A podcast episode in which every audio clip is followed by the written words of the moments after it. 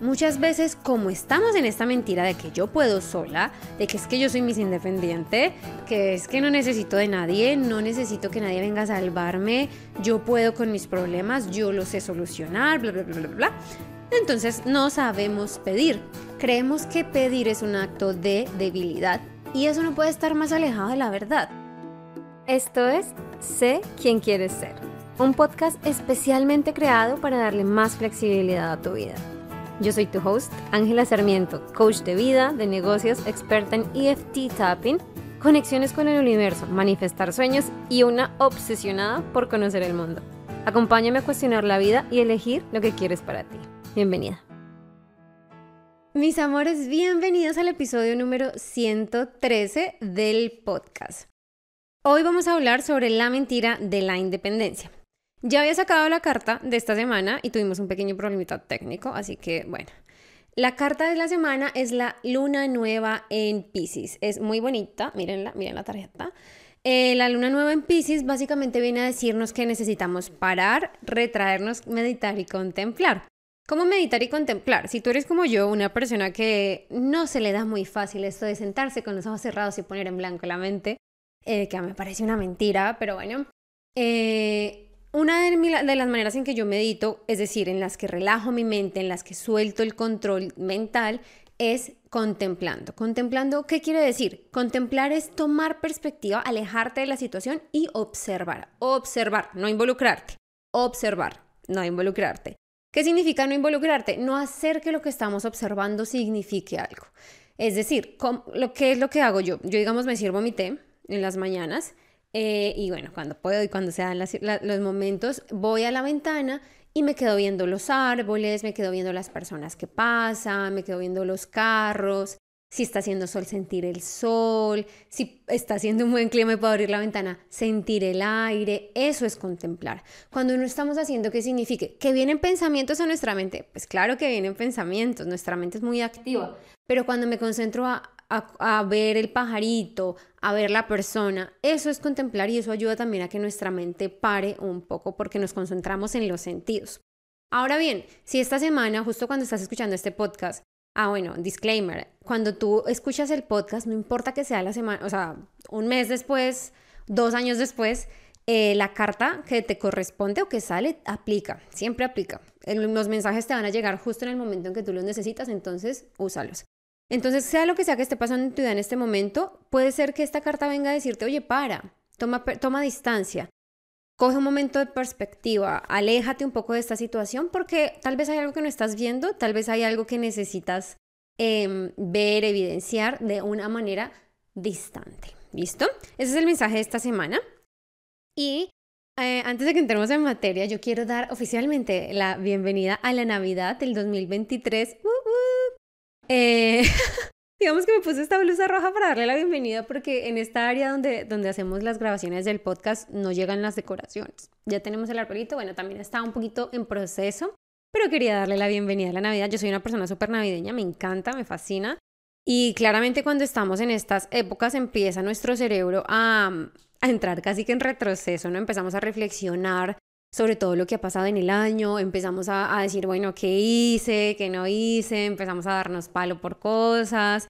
Pero yo, a mí me gustaría que en este año, si eres nuevo aquí, eh, o no, me gustaría que este año y de aquí a que, se, a que se termine el año, te concentres y te des a ti el permiso de concentrarte en todo lo que salió bien. ¿En qué hiciste para ti?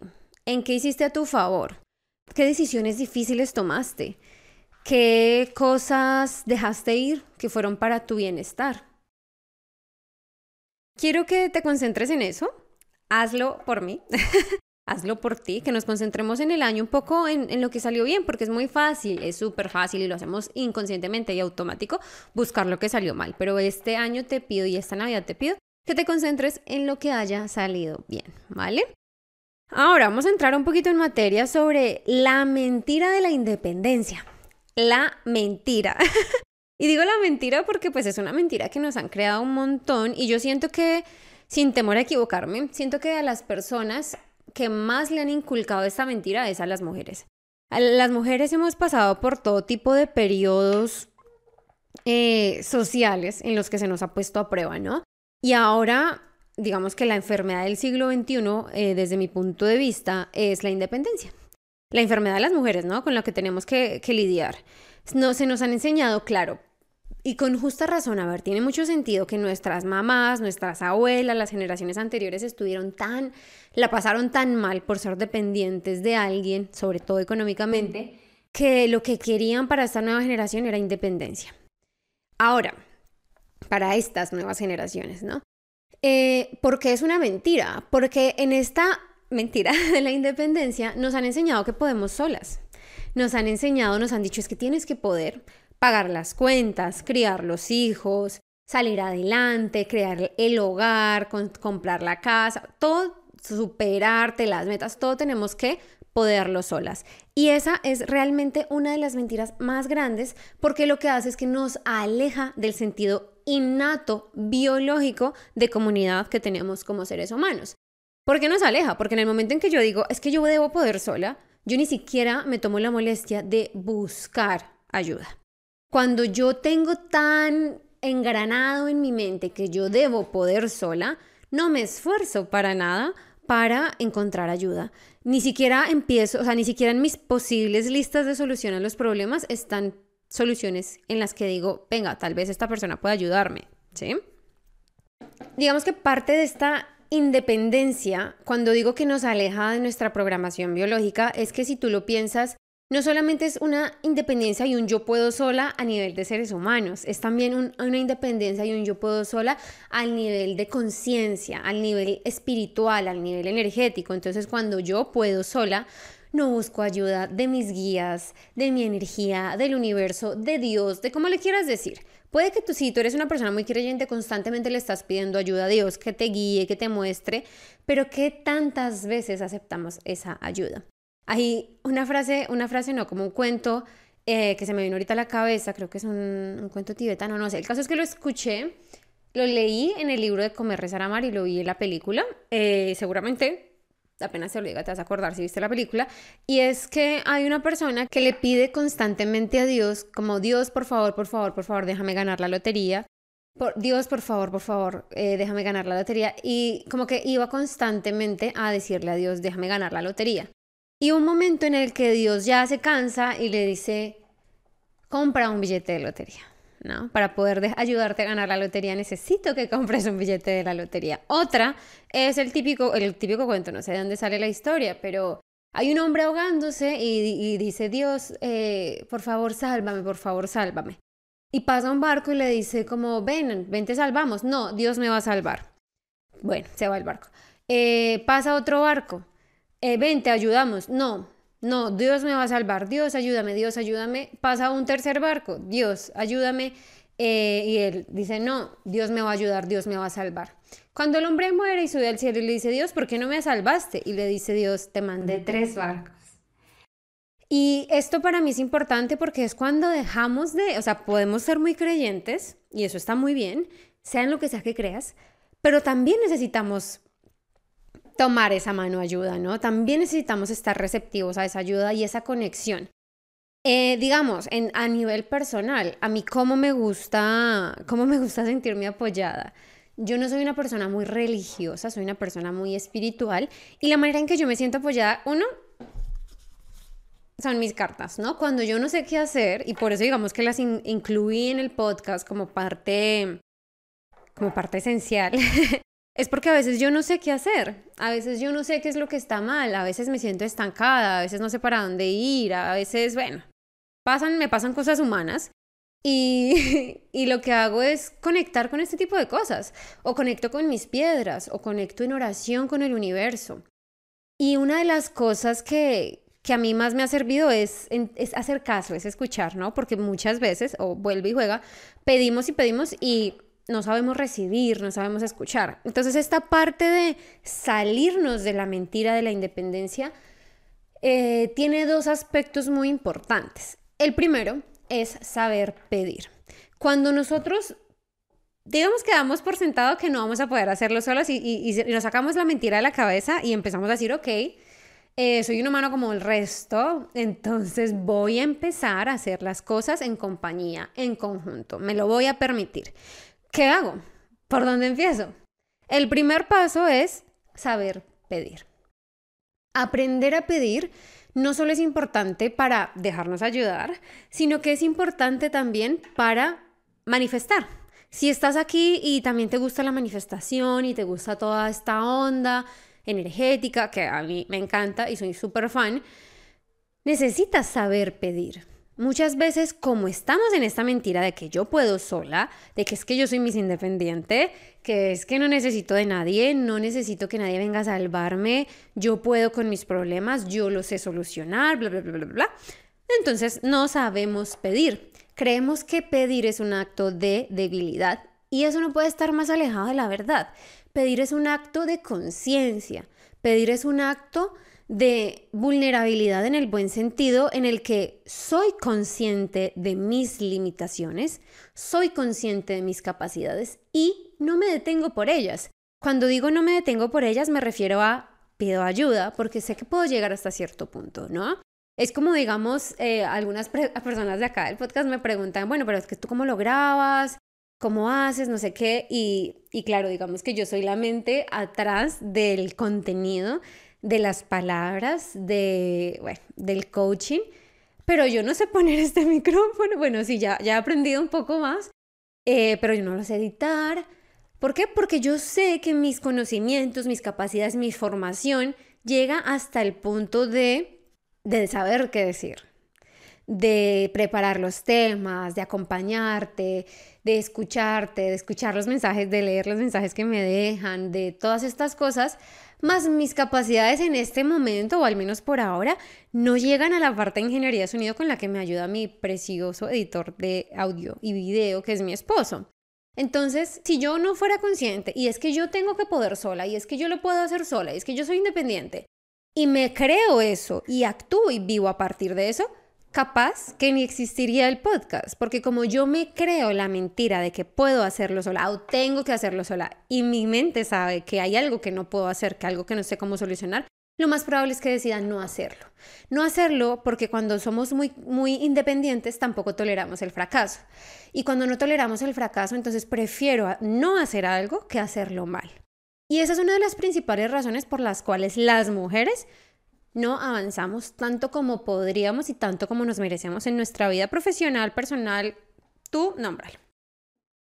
Ahora, cuando yo tengo la conciencia de mis limitaciones, de mis capacidades, no, vuelvo y repito, no es un signo de debilidad, es un signo de poder, de conciencia, de autoconocimiento, etcétera, etcétera. ¿Vale? Ahora, ¿qué pasa también con este tema de pedir? Cuando nosotros no sabemos pedir o cuando no queremos pedir, generalmente viene de una sensación o viene de una herida de merecimiento. ¿Cómo así? Entonces es que yo no puedo pedir ayuda porque es que yo no merezco que me ayuden. Yo tengo que poder sola, que es otra cara. Yo tengo que poder sola porque yo no merezco esa ayuda. Muchas veces, lastimosamente, esta herida viene de cuando alguien, cuando éramos pequeños, alguien nos dice, ay, aprenda, ay, hágalo, ay, em, piense viene de esa herida, ¿no? O que de pronto cuando éramos pequeños pedimos ayuda y digamos con las tareas del colegio y nos decían, no, es que usted tiene que poder sola, es que la tarea se la mandaron a usted y no a mí. O es que tú eres muy inteligente, tú puedes hacerlo porque tú eres muy inteligente. Eso si bien muchas veces viene con una muy buena intención de parte de nuestros papás, algunas veces y no todas genera el efecto contrario y es no puedo pedir ayuda. No puedo pedir ayuda y si la pido, tal vez me van a hacer sentir mal, tal vez me van a decir que no soy suficiente. Entonces, el aprender a pedir también tiene que ver con de qué me creo merecedor, merecedora.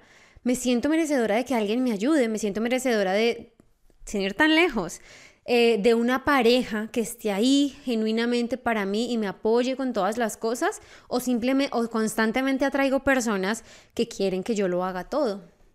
Y a veces culpamos a las personas. Yo te quiero echar la culpa, pero es que si tú eres tan independiente y después no te quejes porque alguien no te ayuda. Yo sé que es, eh, es incómodo, pero lastimosamente es la verdad. Cuando aprende, necesitamos, tenemos que aprender a pedir. Pedir es la manera en que nosotros vamos a, a procesar y manifestar nuestras necesidades, a crear comunidad, a crear compañerismo. Muy probablemente, em, cuando nosotros no sabemos pedir, cuando todo lo podemos solas, nos cuesta ser amigos. Y nos cuesta ser amigos precisamente por lo mismo. Crear una amistad se trata de cómo nos acompañamos, cómo nos suplimos, cómo estamos ahí para el otro. Pero cuando hay alguien que puede todo solo, pues, pues yo no voy a buscarle. No, no voy a buscarle porque esa persona me hace sentir que yo no puedo. O, o pasa lo contrario, que atraes personas que son muy dependientes de ti, son muy dependientes de tu amistad. Entonces quiero que prestes atención si resuenas con algo de lo que he dicho y que te preguntes qué tanto pides. Y no es que te vuelvas perigüeña, no sé si ese término me lo entienden en todas partes, pero una persona que pide mucho y pide todo el tiempo, em, sino cómo pides. Cómo pides ayuda, cómo pides apoyo, cómo pides amor, cómo pides compañía, cómo pides respeto, cómo pides. El yo puedo sola es una gran mentira. Y no solamente con las otras personas, vuelve con el universo, con Dios, con la energía. No tienes que hacerlo sola. Y entre más rápido aceptemos que no tenemos que hacerlo sola y que podemos pedir ayuda y que vamos a recibir ayuda, más fácil se va a convertir este camino, este proceso, más lejos vamos a llegar, ¿no? Hoy hemos hablado harto como de ejemplitos así chistositos, pero también dicen eso, ¿no? El que viaja solo llega más rápido, pero el que viaja acompañado llega más lejos. Y casi siempre queremos llegar es más lejos, más, más, más. Y está bien, pero no lo hagas sola. Y la segunda parte de este proceso de soltar la independencia es aprender a recibir. Recibir también es una herida. Generalmente las personas que podemos todos solos damos mucho. Y yo por eso hablo en primera persona porque a mí también me pasa. Eh, cuando podemos todos solos, damos, damos, damos, damos, pero no sabemos recibir. ¿Cómo así no sabemos recibir? Estamos a la expectativa constante de recibir lo mismo que estamos dando. Y lastimosamente ese nunca es el caso. Nunca es el caso. Y cuando entendemos que tenemos la capacidad de recibir de muchas formas, recibir mensajes, recibir apoyo, recibir amor, recibir buena energía, recibir de miles de maneras, es mucho más fácil de tener esta experiencia humana.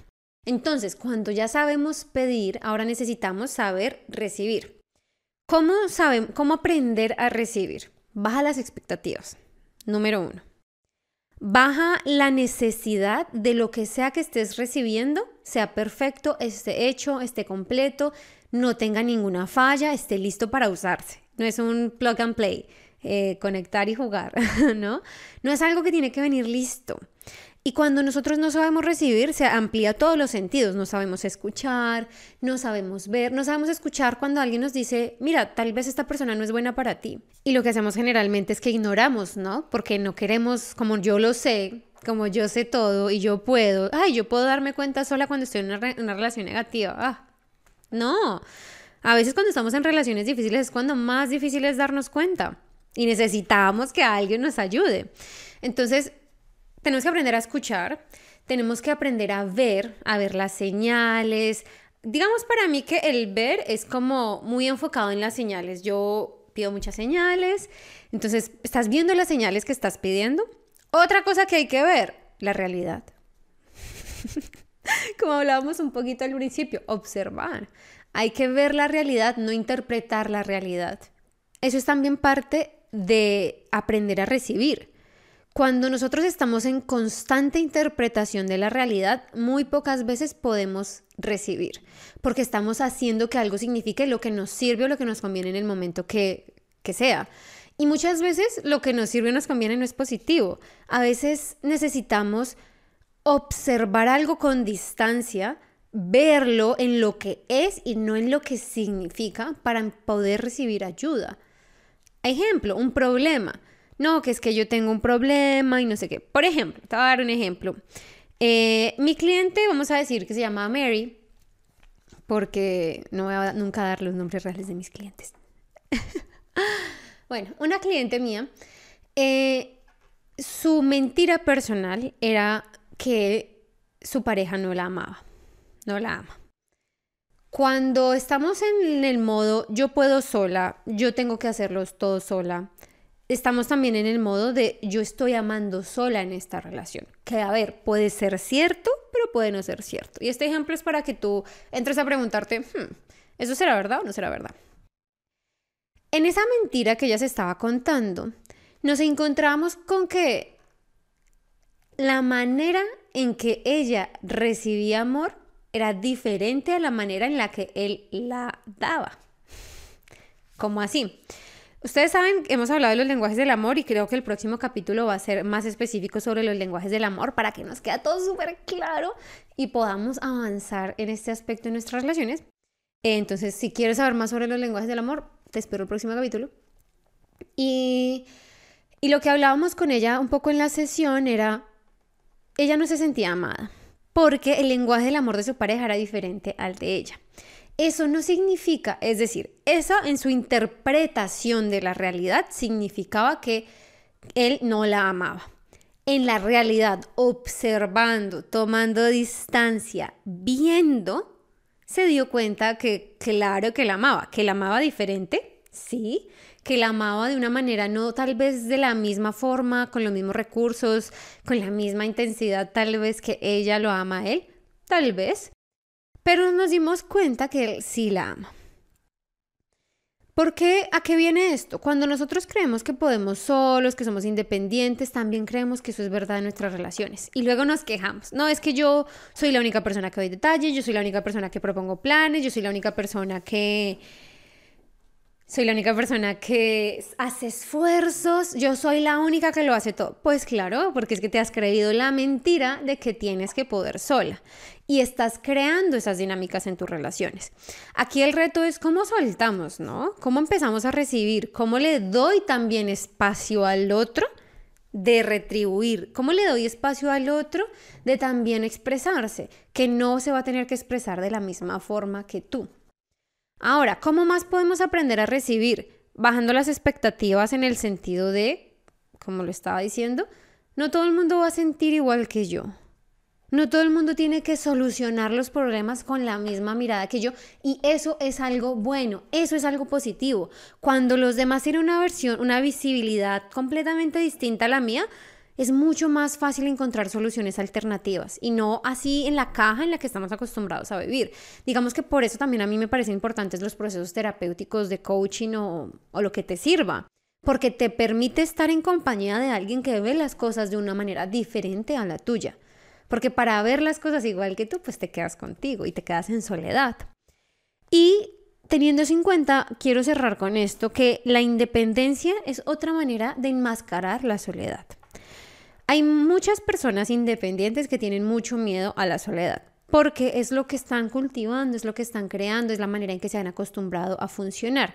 Entonces, quiero que, si tú eres mis independiente, eh, quiero que te preguntes, ¿qué tanto miedo me da estar sola? Y si te da miedo, eh, ¿por qué te estás creando soledad? Recuerda que la independencia no es real es un espejismo, es un condicionamiento que nos hemos creído, que sí, que necesitamos tener cierta libertad, independencia financiera, o sea, claro que sí, pero a lo que voy es, saquémonos de la cabeza el yo puedo sola. Saquémonos de la cabeza es que no necesito ayuda de nadie. Saquémonos de la cabeza estoy bien sola. Saquémonos de la cabeza que puedo contra el mundo sin ayuda de nadie.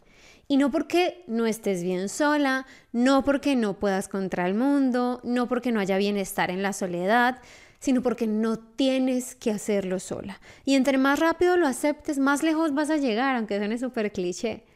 ¿Sí? Necesitamos un mundo donde hayan más mujeres dispuestas a crear comunidad y no a destruir comunidad. Necesitamos un mundo donde hayan más mujeres dispuestas con el corazón abierto a compartir sus dones, porque cuando compartimos, cuando es que yo no puedo todo sola, busco quien me ayude, busco quien me acompañe, busco quien me impulse. ¿Sí? Cuando puedo todo sola, me quedo encerrada en mi en mi caparazón, ¿vale? ese, eso es lo que quiero que reflexiones esta semana. No necesitas y no tienes que hacerlo todo sola. Y eso es algo bueno, eso es algo positivo. Aunque yo sé que a veces se siente como, no, pero es que no me gusta depender de alguien más, es que cuando dependo de alguien más me quedan mal. Pues entonces confía en otra persona. no es el hecho de confiar, es tal vez la persona equivocada. Y está bien que a veces cometamos esos errores. Está bien que a veces no, nos, no sepamos bien quién es la persona correcta para ayudarnos. Si es un proceso y no tienes que saberlo a la primera, pues sobre todo si llevas tanto tiempo haciéndolo sola. ¿Vale?